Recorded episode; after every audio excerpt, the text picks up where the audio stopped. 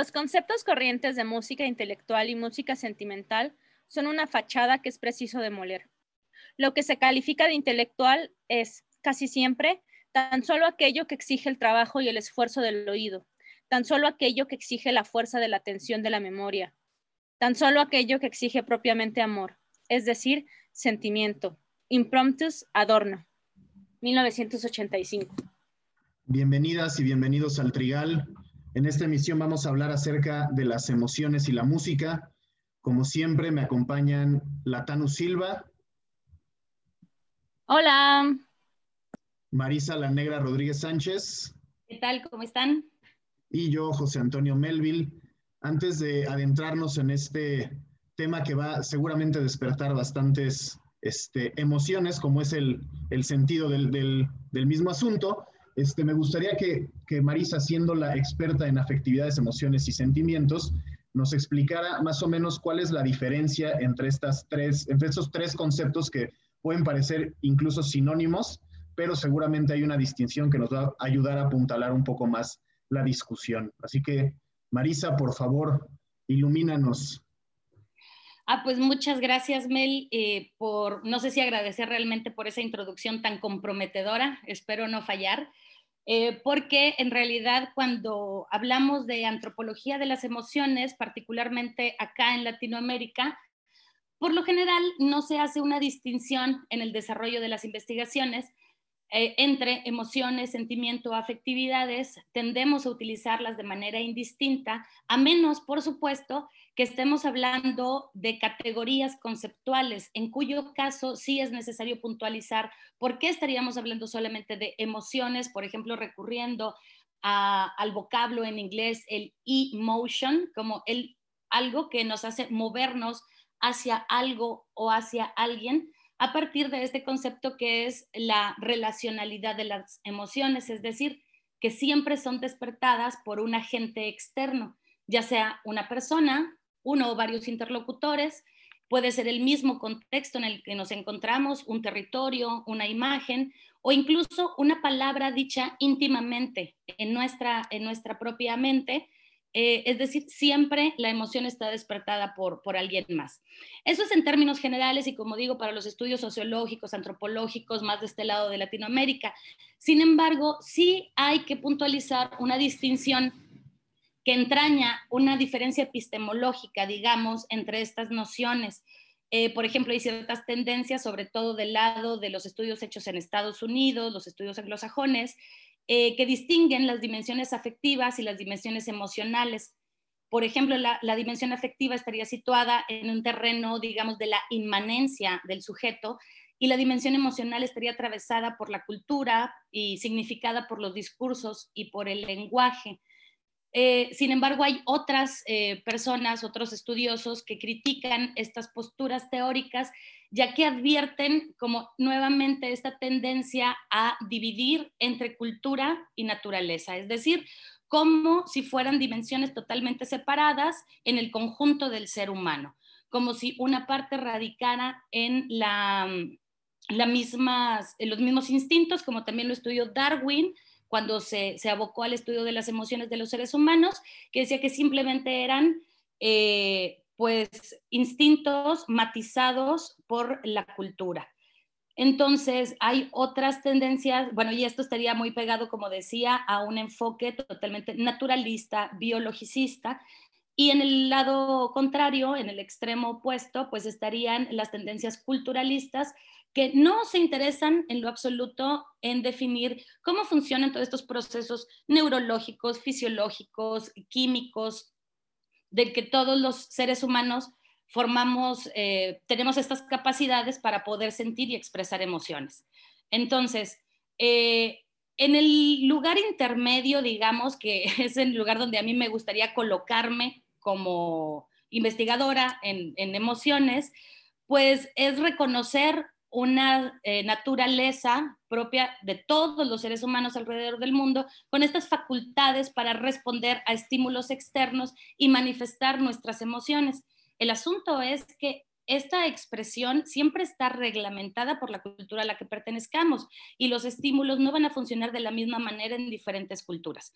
Por ejemplo, siempre recurro a, eh, a, ejemplificar con un asunto que nos compete a todos y que se ritualiza de diferentes maneras, como es la muerte. Entonces, la muerte no se vive de la misma manera, ni siquiera dentro del país. Eh, no la celebramos o la sufrimos de la misma manera y por supuesto no se celebra ni se sufre de la misma manera en otros lados del mundo. O sea, no siempre estamos eh, adecuados para responder a los estímulos que existen en todas partes de la misma manera. Esto es porque, eh, digamos que las emociones también representan un cúmulo finito de posibilidades expresivas y el hecho de que en nuestra cultura, por ejemplo, eh, mexicana, occidentalizada, de esta época de la historia, eh, tengamos este abanico delimitado, no quiere decir que no podamos aprender otras expresiones o responder a otros estímulos que no son ajenos. De hecho, lo hacemos cuando estamos en contacto con personas de diferente procedencia o cuando nos encontramos en otros países en contacto con, con otras eh, con otros tipos de manifestaciones y tradiciones culturales. Entonces, en concreto, volvemos a, la distinción entre sentimientos, emociones y afectos. Sí tiene que ver con una postura y con un enfoque teórico muy preciso y cuando se trata de elevarlos a un carácter conceptual o bien cuando se habla en términos eh, filosóficos, psicológicos, sociológicos y antropológicos, habría esta distinción. Pero de manera general, no, habría eh, por qué hacer una distinción muy puntual en cada momento en que hablamos de emociones, afectos y sentimientos, como es el caso de este episodio en el que vamos a tratar de relacionar la música y las emociones, creo que no caeríamos, no incurriríamos en, ningún, eh, en ninguna falla, en ningún error al tratarlos de manera indistinta a lo largo de las cosas que se nos vayan ocurriendo y que comentemos aquí. No sé si me haya logrado explicar de manera somera. Sí, em, yo un poco eh, lo que quería como abonar a, esto que tú decías, Marisa, es también el pensamiento cartesiano en donde em, por una parte se nos obliga de alguna u otra manera a tener que em, identificar si es emoción, afectividad o sentimiento, cuando en realidad en la práctica yo creo que es eh, poco probable que uno pueda categorizar, ¿no? Ahora estoy, estoy sintiendo una emoción y ahora un sentimiento, ¿no? Eh, ahora siento cierta afectividad y ahora no, siento, eh, no siento esta afectividad. Por una parte eso. Eh, por el otro lado, pensaba también en esta situación justo cartesiana, en donde pareciera que se tuvo que romper, o no pareciera, más bien se rompió con la idea razón, cuerpo, razón, emoción.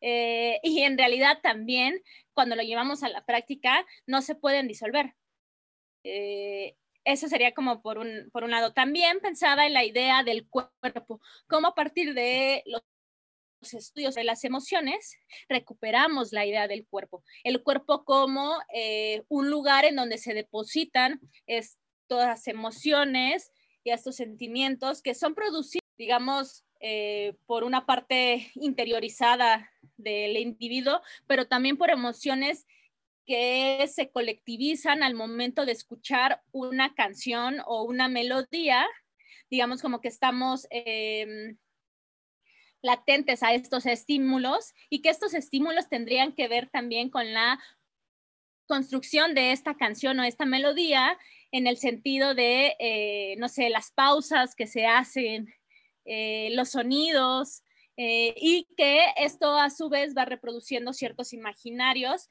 de lo que en ese momento estamos eh, sintiendo, pero no solo en ese momento, sino también lo que sentimos en algún momento lejano y que eh, a lo mejor ya no tenemos como esa emoción, pero es un imaginario que ahí traemos. No se me di a entender, ¿no? Es decir, la nostalgia, ¿no? la canción esta que decías de Ahora, por favor, quiero que, repitan eso. Eh, ¿Cómo se llama la canción, Mari? Aquí no hay novedad. Aquí no hay novedad. Exacto, ¿no? En realidad, a lo mejor no es que alguien esté sufriendo como un desamor, sin embargo, hay un imaginario de que esa canción simula el desamor y el abandono, ¿no? Y, y, el sentimiento que significa ese abandono cuando esta persona se va. trasciende, trasciende las épocas. Sí, tratando de hacer como, bueno, como utilizando la, cita con la que abrimos el, episodio, esta distinción falsa entre música intelectual y música de sentimiento, es algo que tenemos que demoler, porque, digamos, para que algo nos despierte algo, o sea, para que una música, una canción nos despierte algo, tiene que tener como que esta ambivalencia, ¿no? De lo intelectual y lo de sentimiento. Tenemos que comprender el sentimiento que están tratando de transmitir para poder darle un sentido. En ese, o sea, en esta, en esta idea que, decía Tanish acerca del modelo cartesiano, casi casi de decir esto es esto, esto es esto, esto es esto, tal cual, como poniéndolo en un, en un este, mapa cartesiano, este, va muy cercano a la idea de la, de la ilustración, ¿no? de la racionalidad por encima de todo. Pero ¿qué produjo el movimiento de la ilustración? Al movimiento del romanticismo, también para poder reclamar nuevamente las emociones del cuerpo, la corporalidad, ¿no? Cómo nosotros mismos significamos a nuestro mundo. Esta, ración, esta idea de que la música también tiene que ser racional, pues parte de, unas concepciones bastante pues, clasistas o elitistas, sobre todo implementadas por el mismo Bourdieu, ¿no? En, la distinción y en sus trabajos acerca de los gustos, que es como, ay, güey, es que la música culta por, por, por antonomasia es la música clásica. Es como, pues no necesariamente tiene que tener esa esa categorización, pero no quiere decir que esta no tenga ¿no? El, significado compartido en la colectividad como que sí es música culta. Ahora bien, en esta ambivalencia que, pienso que debe existir en, cada canción que nos significa algo, yo recuerdo en mis años de pues más, más joven, como a los 14, 15 años, me gustaba mucho un grupo que se llama Dream Theater, que es pues metal progresivo, se pone, ¿no? en ese momento a mí me parecía como que lo más innovador que había escuchado en mi vida, porque los güeyes tocaban muy rápido y tocaban muy bien, ¿no? O sea, como que el virtuosismo por encima del, quizás en ese momento no por encima del, sentimiento, pero poco a poco fueron deviniendo en eso. Como que encontraron su nicho, sobre todo en Japón, dijeron, ah, pues a estos güeyes les gusta que toquemos de esta manera y con cero sentimiento porque parece música de robots, entonces vamos a seguir haciéndolo. Y ahora cuando regreso o cuando trato de escuchar nuevos discos de estos güeyes, me parecen de lo más horrendo. Ya no existe esa conexión como entre lo que yo esperaba del, del sentimiento de estos güeyes al ser interpretado o reinterpretado de una manera que yo este, pues no podría hacer porque no soy un virtuoso de la, de la música, ¿no? Al tocar música. Entonces, eso me, pues me, me parece muy interesante cómo hay canciones o géneros o lo que sea que nosotros a partir de nuestra subjetividad podemos categorizar como, ah, esto le, falta como alma, le falta corazón, o sea, no, ni siquiera está bien tocado o no, porque muchos carecemos de las nociones de qué está bien tocado, qué está mal tocado, pero sí esa conexión con el sentimiento que tratan de, proyectar los artistas, ¿no? Quizás cuando falla es cuando decimos esta música es basura o esta música no me transmite nada. Bueno, solo quería comentar algo rápido, o sea, yo sé que odias a Bourdieu, pero en realidad lo que yo creo que eh, como que explica es em, la alta cultura lo que intenta todo el tiempo es enclasarse y evitar este desclasamiento a través, digamos, de la cultura, ¿no?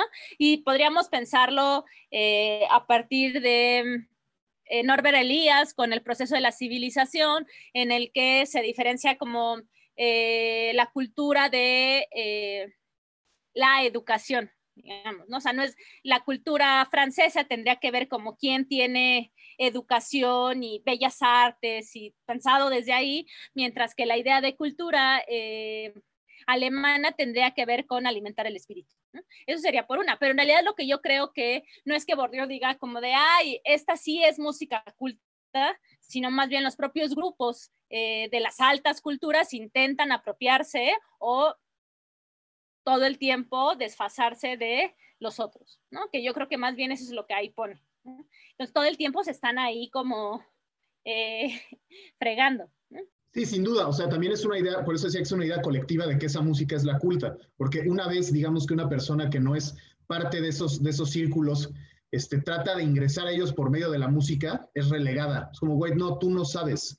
Pero al final nosotros seguimos repitiendo el mismo, el mismo discurso. O sea, no está, no está, no está diciendo tonterías Bourdieu, por supuesto, ¿no? No es, no es incorrecta su apreciación. Sin embargo, abona a la idea de que existe una cultura, ¿no? Una, una cultura, un gusto más refinado que los demás, en lugar de pensarlo como una como un ensamblaje, ¿no? De no solamente de los de arriba, sino de los de arriba y los de abajo. Claro, por eso ahora tenemos todos los grupos populares con, eh, con sinfonía, ¿no? Con música sinfónica, ¿no? Y, entonces ya le dieron otro, otro plus. Más Sí, cuando, cuando, era lo, lo de los unplugs en, en, MTV, ¿no? Ya era como, ah, no mames, claro. están bien cabrones. O sea, sí, la neta, una rola están chidas, pero muchos conciertos son una gran basura, ¿no? O sea, también. Oye, los unplugs que ahorita mencionas, era como para demostrar, mira, sí tocan, mira, sí cantan, porque crecimos con Milli Vanilli, ah, el fraude aquel tremendo. Nirvana, Nirvana. Sí, ese es el que más disfruté, ajá, Nirvana. Eh, pero fíjense ahorita sobre su discusión, porque siempre sale aburrido al, al tema para discutir tiene una relación amor-odio, Melville, aunque no sea. No, es que lo, lo detesto, pero aquí lo, lo, aman un chingo, güey. ¿Quién lo ama? Nadie lo ama.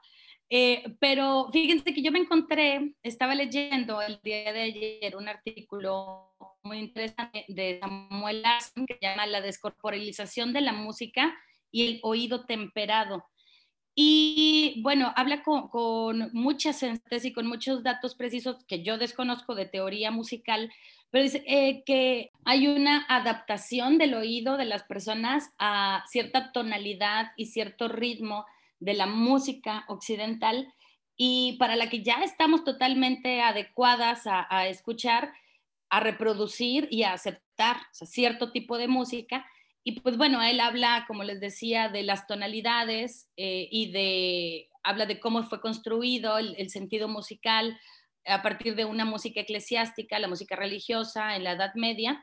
Eh, y sobre todo lo que más, eh, lo que apunta el tema central de, su artículo sobre esta cuestión de la descorporalización de la música, él acude a Gumbrecht, al filósofo alemán, para hablar de dos dimensiones de, la música, que son los aspectos que se pueden considerar como efectos de presencia y los efectos de significado. O sea, en los primeros estarían eh, todos estos sonidos y elementos musicales que actúan directamente sobre nuestros sentidos. Y la intencionalidad que tienen, pues no es de eh, transmitir algún significado, su contenido semántico es muy poco. Y por el contrario, el efecto de significado, pues obviamente tiene toda esta intención de comunicar algo, ya sea por medio, por ejemplo, de las letras de las canciones o bien por los mismos sonidos. Entonces, eso es, me parece muy interesante porque muchas veces sentimos la música, más allá de las emociones que nos provocan, la sentimos en el cuerpo, ¿verdad? O sea, eh, música que podemos considerar incluso baja, pobre, poco especializada, eh, música que incluso no nos gusta, pero que es pegajosa, entonces, este sería un efecto de presencia. La música se hace presente a partir de, que se instala en nuestro cuerpo y nos obliga a mover las caderas, a mover los hombros, a empezar a chasquear los dedos, etc. Y entonces, los efectos de significado, ¿en dónde estarían? Creo que, bueno, como toda obra de arte, se requiere de quien ofrezca una información y quien la acepte y la resignifique para que se complete el cuadro eh, comunicativo. Eh, pero también menciona uh, una cuestión que es como la recorporalización, es el concepto que él emplea. Y como ejemplo pone estos géneros del blues, el jazz y el rhythm and blues de los grupos afrodescendientes, esclavos en Estados Unidos, que al verse alejados de su lugar natal de África y privados también de las herramientas para construir los instrumentos que daban soporte a los sonidos que les son inmanentes, se vieron obligados a utilizar ya, reutilizar los instrumentos de, la cultura estadounidense, de, los blancos, ¿no? Y entonces se genera estos nuevos ritmos con toda esta carga bucólica, melancólica y lánguida que representa la historia de, todo un pueblo y que paradójicamente ahora, como comentábamos hace un momento, antes de, la grabación, decíamos, y, y se lo repropian, los blancos, ¿no? Nuevamente le dan un vuelco y quienes se vuelven exponentes reconocidos y que van legitimando estos ritmos, pues Steve Ray Vaughan, dijimos, o eh, ya no me acuerdo quiénes más mencionamos, Melville, pero pocos conocen. Janis Joplin, ¿no? Que ni siquiera es blues en sentido estricto, eh, y pocos conocen, o sea, Robert Johnson o Matt Rainey, Bessie Smith, eh, pero entonces esta recorporalización musical a mí me parece súper interesante, como digo, desconozco sobre teoría musical, pero volviendo a las, a las cuestiones de, de, la corporalización y de las emociones, también como tú lo mencionabas, Tani, hay una cita de Denzin, que hace estudios eh, desde la perspectiva socioestructural de las emociones, dice algo así como, eh, las emociones en sentido estricto no son vividas por el sujeto o por su cuerpo, sino se encuentran en la relación del sujeto con su cuerpo vivido en un contexto social dado. Es decir, tiene implicaciones culturales, espaciales, territoriales, históricas. Hay un momento preciso en la historia de esa persona que pertenece a un momento preciso de la historia de la humanidad donde va a significar de cierta manera la música. Entonces, por eso también es muy, eh, es a veces maravilloso encontrarnos con música que no pertenece a nuestra generación o que no tiene esta cadencia o estos sonidos a los que estamos habituadas, sin embargo nos sentimos identificadas, sentimos, eh, nos dejamos llevar por, por esa música. Eh, y eso habla mucho también de la personalidad de, de, los sujetos. Yo tenía, ahorita estoy recordando, un alumno de secundaria, imagínense un chavito este, de 13, 14 años, que se hizo amigo por correspondencia con mi papá, o sea, un hombre de casi 70 años y porque compartían el gusto por los boleros. O sea, este, este chico, este que ahora ya es un adulto, ya salió de la universidad y todo el rollo, eh, pues tenía este, esta alma tendiente a la música más antigua y con letras melosas y, todo esto. Y entonces le pedía eh, música a mi papá, consejos y, y así. Eh, ¿qué, ¿qué, dice esto de la personalidad de cada uno, ¿no? Según los géneros a los que nos apegamos, cómo nos hacen sentir y qué nos gusta escuchar. Ahorita eh, había comentado, eh, sí, cómo nos lleva, cómo nos lleva hacia otras partes, perdón, la, la música. Decía antes que yo a veces peco como de muy norteña, como dijo Melville, porque yo le estaba comentando que es imposible empezar a escuchar a cualquier hora del día, oye, que te pongan a los invasores, que te pongan a los cadetes, y empiezas que dices, híjole, te empiezas a dar sed de la mala y te dan ganas de prender el asador y echar ahí una carnita. O sea, la música te estimula a generar ese espacio, o sea, te está gritando, dame todo lo que necesito alrededor. Dame una chela ahora mismo. Chévere, sería chévere, pero sí, eso. Oye, Mari, siempre tienes historias extrañas, extrañas de tus conocidos. Mm, a ver, yo justo cuando hablabas de eh, las emociones y la corporalización, pensaba en esta película de Intensamente. Em, ¿La vieron de Pixar? Esta idea de, eh, no sé, la música del el comercial y que eh, está dormida y le dice, póngale, póngale, póngale la música, póngale la música, ¿no? Claro, como también es una cosa de que, eh, no sé, como el recuerdo hecho cuerpo también, ¿no? Eh, como que de alguna u otra manera, para no pensarlo desde el inconsciente, ¿no? Eh, o meterme como en esa idea de qué es consciente y qué es inconsciente, como que también este recuerdo, ¿no? Que, digamos, traemos en el cuerpo. Eh, eso por una parte. Pensaban también cómo em, los contextos, digamos, de historias y de acontecimientos en cualquier parte del mundo también podrían ser relacionados con un cierto tipo de música. Y eh, cuando tú decías esto, pensaba en la muerte de Colosio y lo significativo que es la canción de la culebra en la muerte de Colosio, ¿no? Es decir, yo cada que escucho esa canción, lo primero que se me viene a la mente es el disparo hacia Colosio y yo viendo en la tele, incluso como me, rememora a, digamos, como mi infancia, ¿no? Yo viendo en la tele, en el noticiero que mataron a Colosio. Em, después también pensaba en, yo creo que soy una eh, persona y yo creo que también comparto con eh, digamos, como muchas otras personas, que les gusta esta música como nostálgica, ¿no? Es decir, yo me he dado cuenta que me fascina este, esta, estas voces como medio desgarradoras, con pausas, eh, y en realidad no es que esté sufriendo algo, ¿no? pero eh, me producen como una afectividad, ¿no? Y me producen un goce.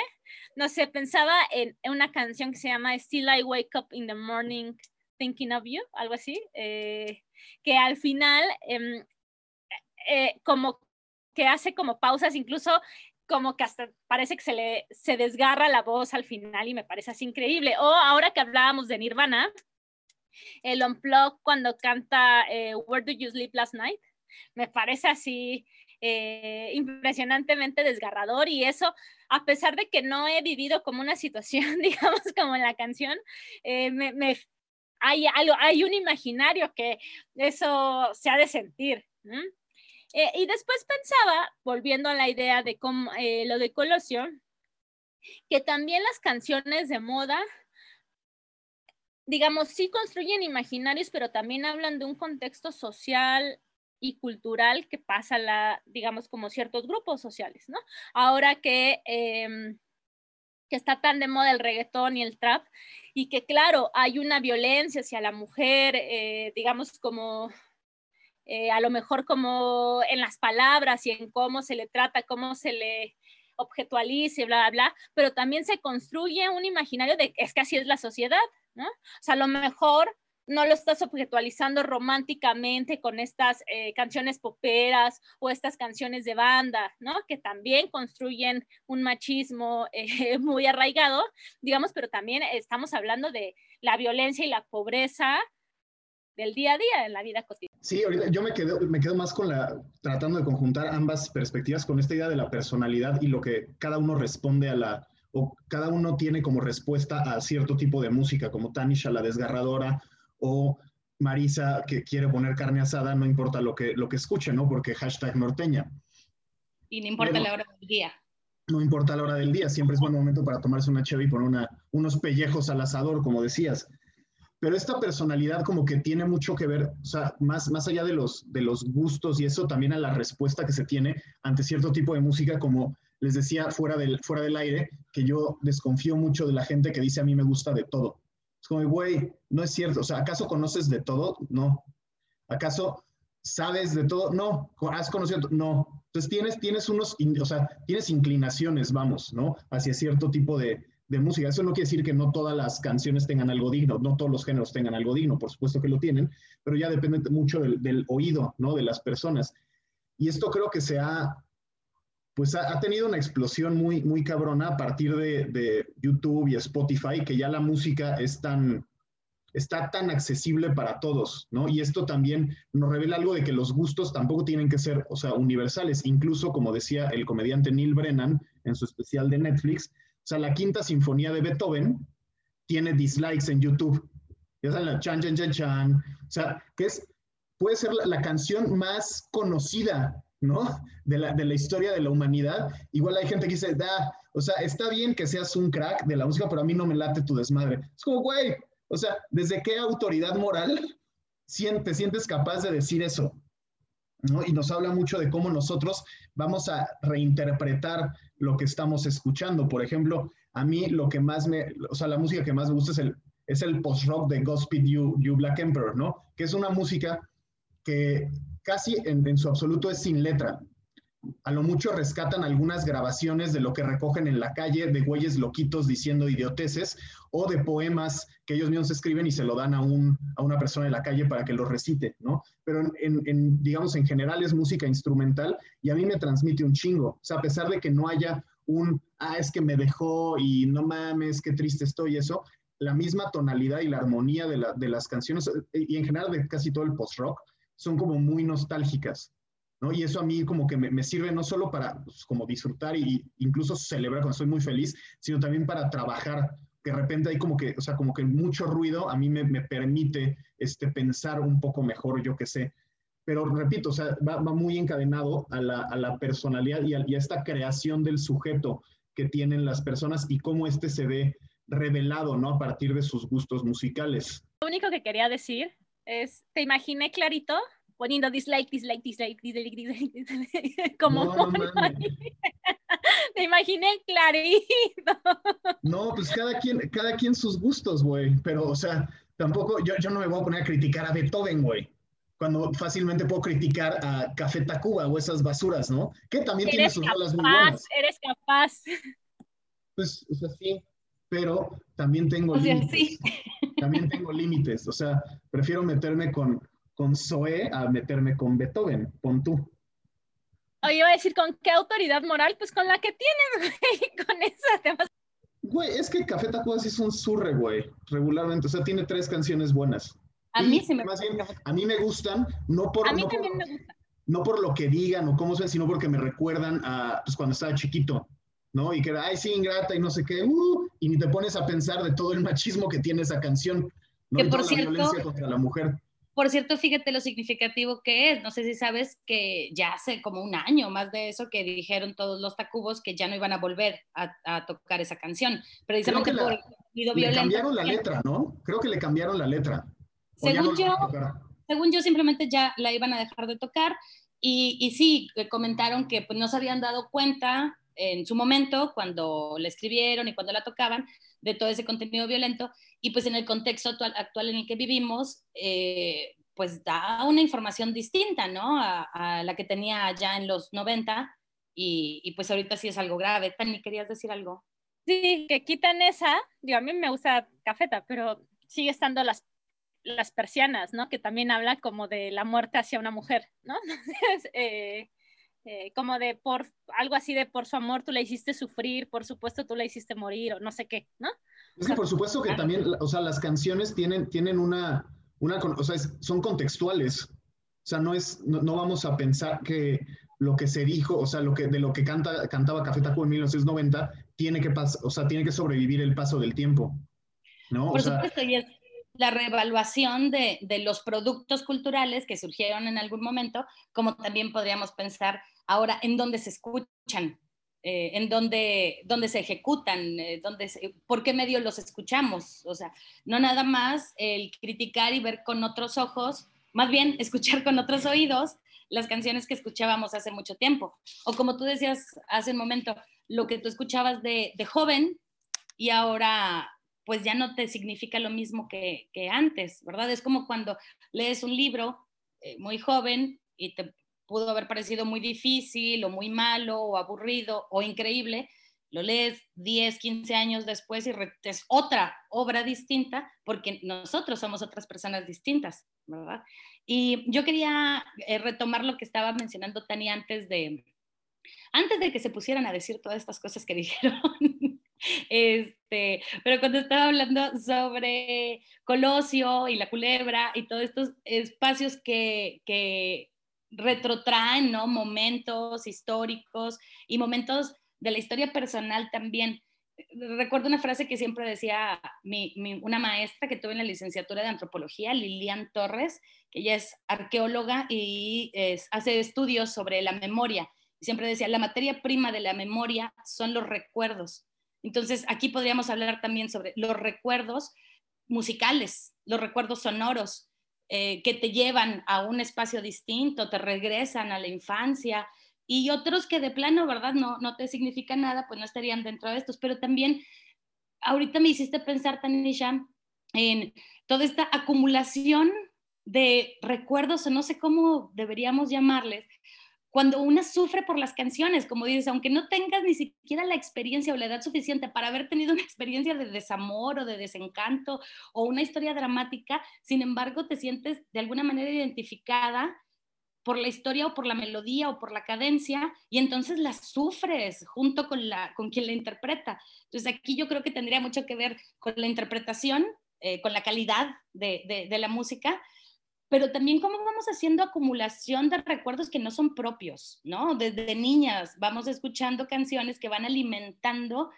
eh, la manera como percibimos el mundo, como percibimos las relaciones, como nos percibimos a nosotras mismas, y entonces llegamos apenas a los 15 años con una, eh, un costal enorme de, de, tragedias que nos vinieron a partir de unas letras desgarradoras. Sobre todo, por ejemplo, yo que, que escuchaba las canciones de los 80, oye, Rocío Banquels, Dulce, Lucía Méndez, todas esas canciones, yo pues te digo, a los 12 años ya había tenido varias fracturas amorosas, ¿no? Sin haber salido de mi casa.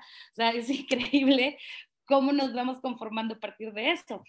Y ahorita también, a partir de los recuerdos y, y de lo que nos provocan y de la manera como escuchamos y cómo compartimos nuestra música y nuestros recuerdos, me gustan mucho estas sesiones de escucha colectiva que, se hacen. Yo conozco, tengo dos buenas amigas allá en la Ciudad de México, eh, Jennifer Rosado, acá Jenny James y Albeliz Córdoba, que junto con muchas otras chavas tienen este colectivo que se llama Mujeres Vinileras. Y entonces eh, empezaban antes a hacer, no sé si todavía lo siguen haciendo, creo que sí, sesiones, como decía, de escucha colectiva. Y entonces cualquier persona puede asistir y pueden llevar sus propios discos, sus viniles, o de entre una caja que ellas proveen, pues van buscando la raza a ver qué se encuentra y entonces pone una canción y puede compartir con los demás, oye, yo esta canción la escuché en tal lugar, me contaba que una pareja de, un matrimonio ya grande son, eh, puso un disco de los Ochimilcas y decían que pues, con esa canción se conocieron hacía como 40 años, entonces la compartieron con toda esta gente desconocida que se vuelve de pronto una comunidad a partir de los sonidos. Eh, entonces es muy interesante para que las busquen también ahí en, las redes Mujeres Vinileras, está muy chido el, cotorreo que traen, toda esta eh, significación profunda, trascendental, íntima y colectiva de, la música. Yo, por ejemplo, Mari, con la gata bajo la lluvia una pequeña la que canta y maullaré por ti. Hoy, no, ya, en serio, eh, también, aparte de esta broma, quería eh, justo esto que decías de cómo tú habías vivido, digamos, como fracturas amorosas sin haber tenido una fractura amorosa en realidad. Em, también pensaba mucho en cómo nos enseñan a relacionarnos y eso tendría que ver mucho más, si quieren, con el romanticismo y con la crítica al patriarcado. Nos enseñan a padecer el amor desde pequeños. O sea, hay un imaginario de que el amor se sufre. ¿no? tenía una profesora, tengo una profesora eh, que también es mi amiga, que se llama eh, Sandra Oceja, que nos decía eso, ¿no? Bueno, la cultura occidental nos enseña a padecer el amor. Y desde chiquitos eh, vivimos así, ¿no? Em, recuerdo que veías un meme, no es un meme, era como un video en donde está una niña justo cantando La gata bajo la lluvia y se está desmaquillando, se está viendo al espejo. Vamos, está interpretando toda eh, una serie de significados eh, de las rupturas amorosas con tan solo tres años, ¿no? Y esto lo que nos hace pensar es cómo lo vamos aprendiendo socialmente y culturalmente. Y las canciones también son una fuente para aprenderlo. Vas, Mari, creo que querías comentar algo bueno, iba a comentar una cosa, pero ahora otra antes sobre lo que estabas diciendo, porque sí, cómo te genera eh, el desamor, la angustia también, eh, visto de manera muy infantil, pero creo que es determinante también en muchas ocasiones, no siempre. Y recordé una experiencia personal de muy pequeñita que escuchaba a mm, El Duende Bubulín, no sé si ustedes lo han conocido, no, no lo conocieron, y cantaba esta canción terrible eh, que se llama Polito Polito. Eh, por favor, quiero que la vean, se los voy a enviar terminando eh, el programa. Entonces, narra la historia de una vecilla al que el cantante le pone por nombre Polito y son muy buenos amigos y se la pasan a todo dar siempre y están el, el, chavo, yo me imaginaba un niño o al duende Bublín con su pajarito, el polito polito, y de pronto el polito se va volando y se va y se va y se va y no regresa jamás. Y entonces cuando llegaba ese punto de la canción, pues yo empezaba a llorar terriblemente y mi mamá tenía que correr a regresar la canción en donde se volvían a encontrar y nunca podía terminar la canción porque de verdad me causaba un trauma muy, muy grande pero a la par de escuchar al Duende Boblín y Polito Polito, oía, por ejemplo, a Lucha Reyes con mi papá. Y estas canciones de una mujer que, tiene, que hace una interpretación desgarradora también de las vivencias que se pueden, eh, casi se hacen tangibles por, eh, por la, vida tan dura que llevó, eh, ya por los 30, 40 en México, y que terminó suicidándose, además. Entonces, sí como van conformando no nada más el gusto musical, sino la apreciación que se tiene por sobre las relaciones y por sobre las cosas.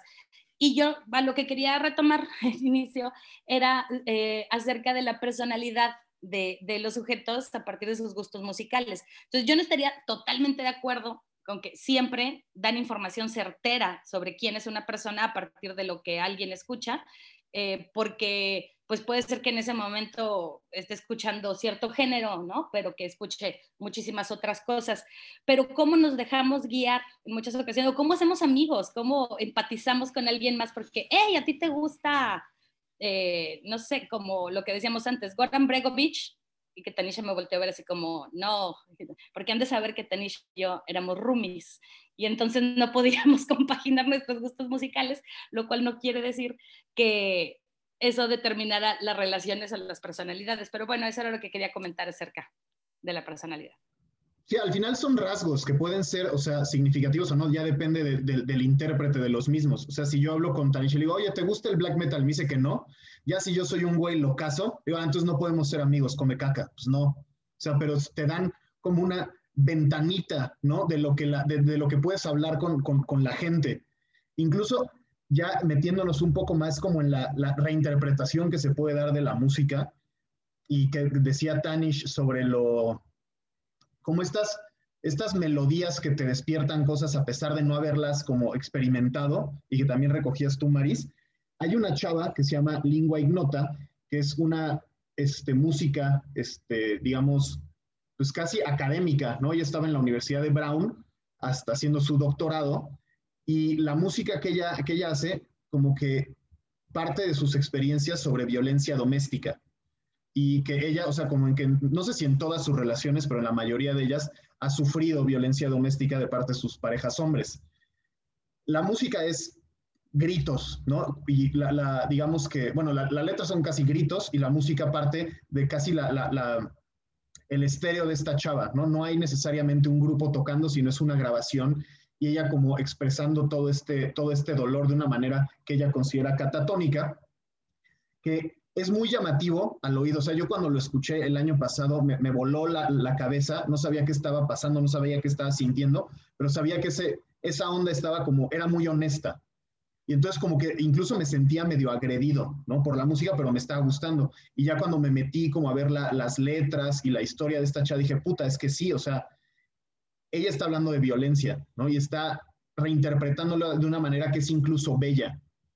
Entonces me hizo como experimentar ese, ese dolor, que obviamente no es ni, cerca de lo que ella vivió, por supuesto, pero sí te, te, mete esta idea, ¿no? De puta, qué ojete la pasó esta chava, que incluso su música, la, la, que intenta hacer como una manera bella de expresar su dolor, termina siendo transgresora y termina siendo este, muy violenta. En cierto sentido, también esto me llevó a pensar como en la ritualización que nosotros tenemos con respecto a la música, una especie de ritualización. O sea, cuando estamos contentos escuchamos tal, cuando estamos tristes escuchamos tal, como que tenemos esta idea recuperando lo de la, lo de sufrir el amor, ¿no? O este normalizar ese sufrimiento, pues también hay personas que incluso tienen sus playlists de me cortaron, de estoy feliz, todo esto, ¿no? Porque parte como de, de un cierto ritual que te permite este, asir mucho mejor las emociones que tienes y quizás canalizarlas a una, a una expresión un poco más,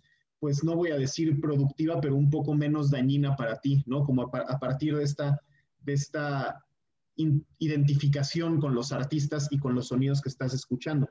Cada quien tiene sus, sus, grupos, ¿no? Quizás se sienten felices, escuchan reggaetón, o sienten felices, escuchan este, lacrimosa, lo que sea, ¿no? Hay, miles, ¿no? no hay una sola forma de, definir las emociones, como decíamos en un principio, pero existe esta intelectualización del sentimiento. Ahora que como me siento así, ahora cómo voy a responder musicalmente, ¿no? Si me siento este, feliz, pues vamos a echarnos un, un café tacuba o algo así para bailar o un cumbión loco. Ahí existe nuevamente esta, esta compaginación, esta conjunción entre lo intelectual o la lo, que pensamos como intelectual de nuestros sentimientos y cómo lo buscamos canalizar de una forma este, que nos, quizás nos cambie el sentimiento o nos haga este, explorar un poco más el mismo, ¿no? Porque no, por, no, es coincidencia que cuando la gente está triste escucha música triste, no es como para quizás sentir más, o yo qué sé, ¿no? O a la inversa, ¿no? También como nos produce precisamente un, tiene un efecto emocional eh, en todas las personas la música sí, lo buscamos, como dices, cuando estamos tristes, oye, pues ponerme más de bajón, te buscas la, música adecuada, eh, pero como sin quererlo, sin proponértelo, a veces te alegra la, la, música y sobre todo cuando te la encuentras, cuando es tan espontáneo ir por una calle, paseando, haciendo tus diligencias cotidianas y de pronto encontrarte un grupo musical que está tocando, ¿no? En plena calle y que se convierte un espacio en una pista urbana al aire libre y, de pronto te encuentras en comunión con una serie de desconocidos que están compartiendo la, la música y se acaba la música y se acaba e, esa vida momentánea. Y bueno, pues también como decías, la ritualización musical o la musicalización de los rituales. O sea, no hay cultura en el mundo, no hay sociedad en el mundo que carezca de una producción musical y específica para cada, para cada momento. Por supuesto que también ha sido reglamentado de diferentes maneras en diferentes épocas, pero tiene, tiene un efecto eh, psicosomático, ¿no? Los sonidos, por ejemplo, de las percusiones unas tras otras, para incluso alcanzar un estado de éxtasis al momento de entrar en contacto con divinidades o con seres de otro mundo, o para producir un efecto de, mm, pues, de respeto, de solemnidad, a la hora de estar por ejemplo, en una iglesia, tal vez, y bueno, la iglesia durante muchísimos años no permitió el uso de instrumentos musicales más que del órgano, o no permitía que las mujeres cantaran porque éramos eh, manchadas, sucias para reproducir cánticos elevados a Dios, y por eso se construyen y se crean estos sujetos como los castrati, ¿verdad? Hombres castrados para que pudieran alcanzar estas notas, estos eh, tonos de la voz que solo las, las mujeres podían alcanzar. Y también esto que decías, Mari, eh, perdón por interrumpirte, eh, de, porque seducían, ¿no? Con la voz las mujeres. Em, y pensaba como en esto de las sirenas, ¿no? Las sirenas. seducen con la voz, por eso no podían cantar. Ya. El melodioso canto de sirenas ya lo dijo Homero Simpson, ¿no? Ahorita que recuperas lo de la, lo de la iglesia, justo esta chava, o sea, la lengua ignota, como está tan o sea, está metida en el, en el movimiento feminista, justo utiliza muchos, muchas tonalidades o música de iglesia para como que este, canalizar su dolor. O sea, obviamente suena como un órgano así muy, muy eclesiástico, ¿no es qué? Y la vieja gritando, ¡Ah! y es algo como súper, súper, súper, súper, este, pues impactante, ¿no? Pero bueno, este, nada más quería como puntualizar este hecho de la, de la comunidad, ¿no? De cómo a partir de la música se hace comunidad, o tú te sientes en comunidad con este, con, ¿cómo se llama? Con, incluso con el artista que está tocando esa música, a pesar de que no se conozcan y nunca lo harán, pero sientes como que alguien entiende tu sentimiento, ¿no? Y Lingua Ignota no es una vieja, es una dama. Es lo que te iba a decir, hijo de la chingada. Sí. es que tengo, voy aprendiendo, güey, también ténganme paciencia, pero me hubieran... Deconstrúyete, rey, deconstrúyete. Exacto. La cara, la cara que hicimos las dos. La cara que hicimos las dos hubieran solo, visto. Solo la hizo Marisa, güey. Tanisha me, me, lo aplaudió, güey. Ay, cállate.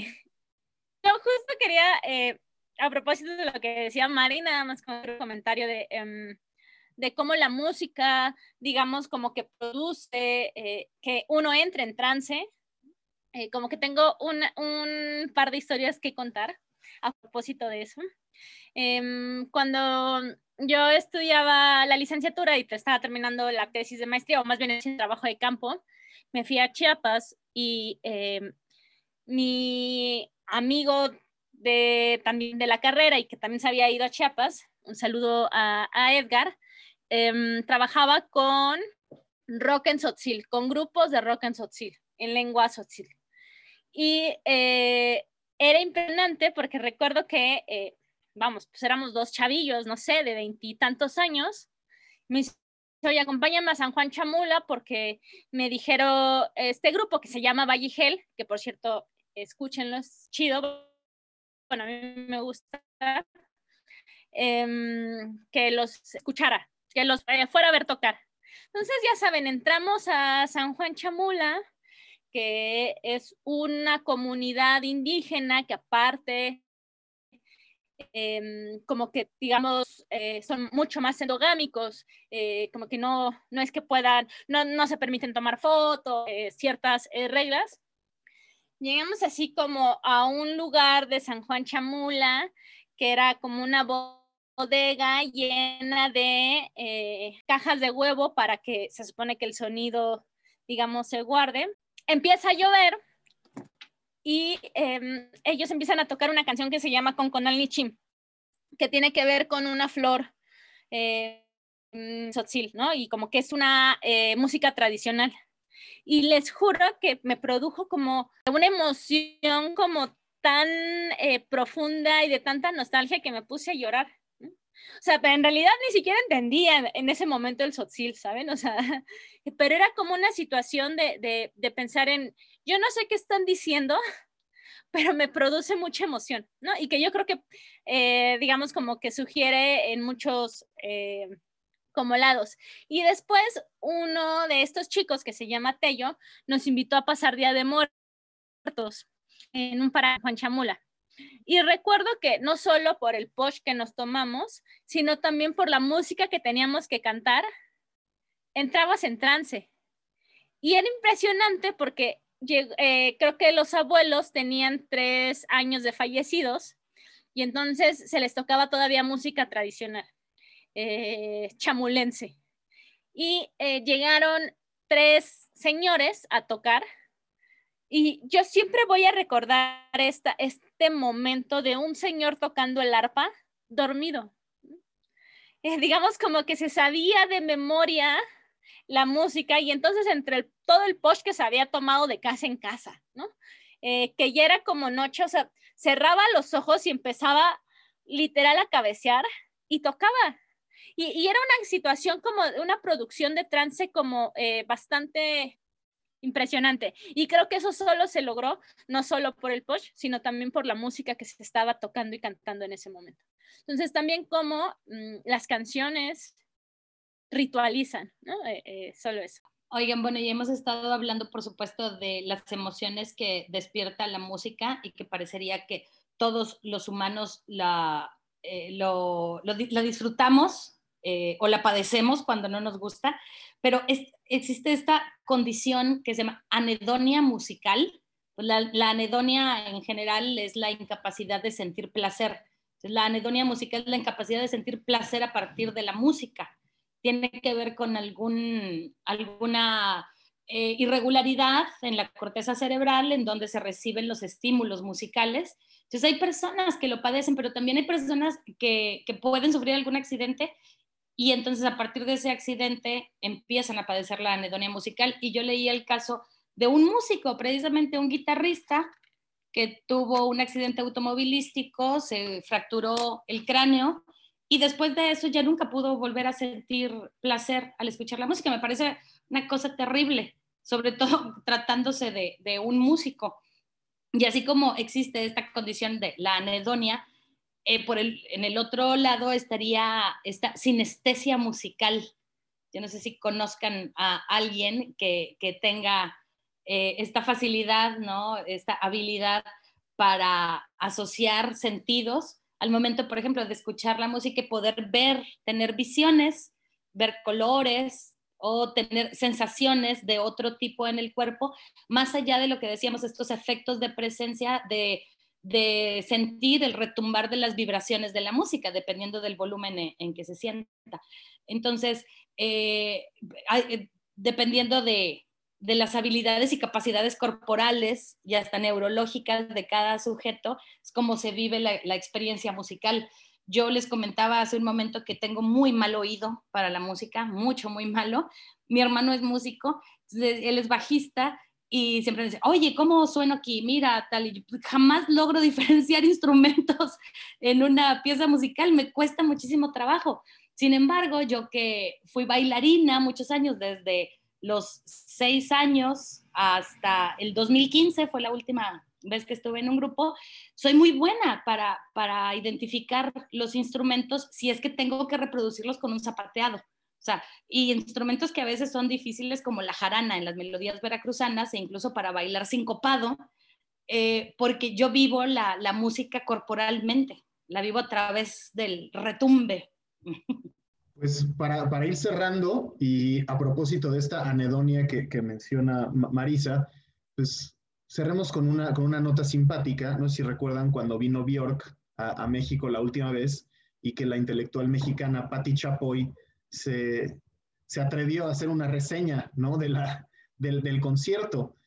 y dice la, señora, ¿no? Ya de 71 años, en ese entonces creo que, aparte hablaba de, de, Bjork como si fuera una niña, ¿no? La niña, no es que Bjork ya en sus 50 y joven, ¿no? Pero bueno, Patti Chapoy se queja de que cuando canta en islandés, Bjork no hace una conexión con la audiencia, porque nadie le entiende, ¿no? Es como güey, esa es una, qué, manera tan simplista de, apropiar o entender la música, ¿no? O sea, que eso solo nos habla de una anedonia extrema, ¿no? En el caso de, de, Chapoy, porque lo que sí dice que está muy chido es el show, ¿no? Y eso es lo que, a lo que me lleva también el comentario de, Tanish con respecto a este grupo Tzotzil. Hace, la semana pasada salió el nuevo disco de, de Pucifer, este grupo de Maynard James Keenan con Carol Round y otros, otros individuos, y el, el, disco lo escuché y dije, ah, bueno, pues me gustó, pero le, le tiro un 8, ¿no? Un 8 porque las dos últimas canciones, pues no me, no me parecieron tan chidas, pero en el sábado, me parece, o el mismo viernes, se, este, se liberó el, el stream de, de, su concierto, el concierto que, que hicieron específicamente para ese disco. Y después de verlo, fue como, no mames, este disco es de 10, es lo mejor que he escuchado en mi vida, también por esta conexión entre la imagen y la música. Incluso hablando con una amiga que también, este, bueno, yo, yo no lo compré, me lo pasó mi amigo Paquito, gracias Francisco, una amiga que lo, que lo compró también, este, estábamos conversando en torno al, concierto y me dijo, güey, yo estaba llorando desde la canción 3 y no sé por qué, ¿no? O sea, solo por esta conexión músico-imagen.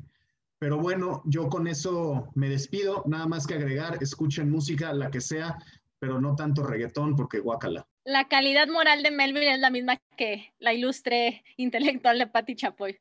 Em, también quería, eh, digamos, para terminar, pensar en la idea de lo performático. Digamos, cómo el performance también construye eh, y refleja y estimula las emociones en una canción, ¿no? y yo terminaría con algo más, eh, un poquito banal, como eh, un poquito, ¿eh? un chingo. Em, este Silverio, ¿no? Em, como la, la, performatividad también de em, cuando está cantando y haciendo su música, produce un goce, ¿no? que la gente le guste bailar, es suavecito y, todas aquellas canciones increíbles y pegajosas de, del mundo mexicano. Y ya con eso me despido, escuchen música. Eh, ah, y, antes, antes, quiero terminar con, hace poco tuve una clase y nos hacían eh, hacer una canción, digamos como que cambiarle la letra a una canción. Y había una chica que contestó que ella no podría hacer ninguna canción porque no escuchaba música y la misma cara que hiciste, Mari, hice yo. Como de, ¿qué clase de no ser humano es este? O sea, digamos, ¿cómo no puedes relacionarte a través de la música? Bueno, ni el himno nacional, el himno, ni el himno, pues, ¿no? Bueno, pues eso, escuchen música para, para ser mucho más eh, emocionales. Bye, bye. Me encantó, ni el himno nacional.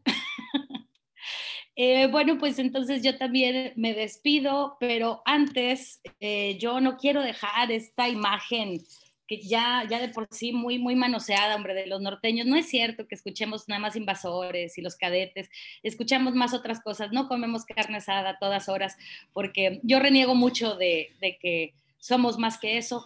Eh, yo soy solita la que crea contexto a partir de, de la música norteña. Eh, entonces, bueno, pues nos, despedimos eh, de este episodio de El Trigal. Escúchenos en Spotify, en Anchor, en Apple Podcast o en cualquier lugar donde escuchen podcast. Escríbanos a nuestro correo eltrigalpodcast.gmail.com y síganos en nuestras redes sociales, Facebook e Instagram como El Trigal Podcast. Muchas gracias, nos despedimos. Su servidora Marisa Rodríguez Sánchez La Negra, Latanu Silva. Bye bye y José Antonio Melville El Mel.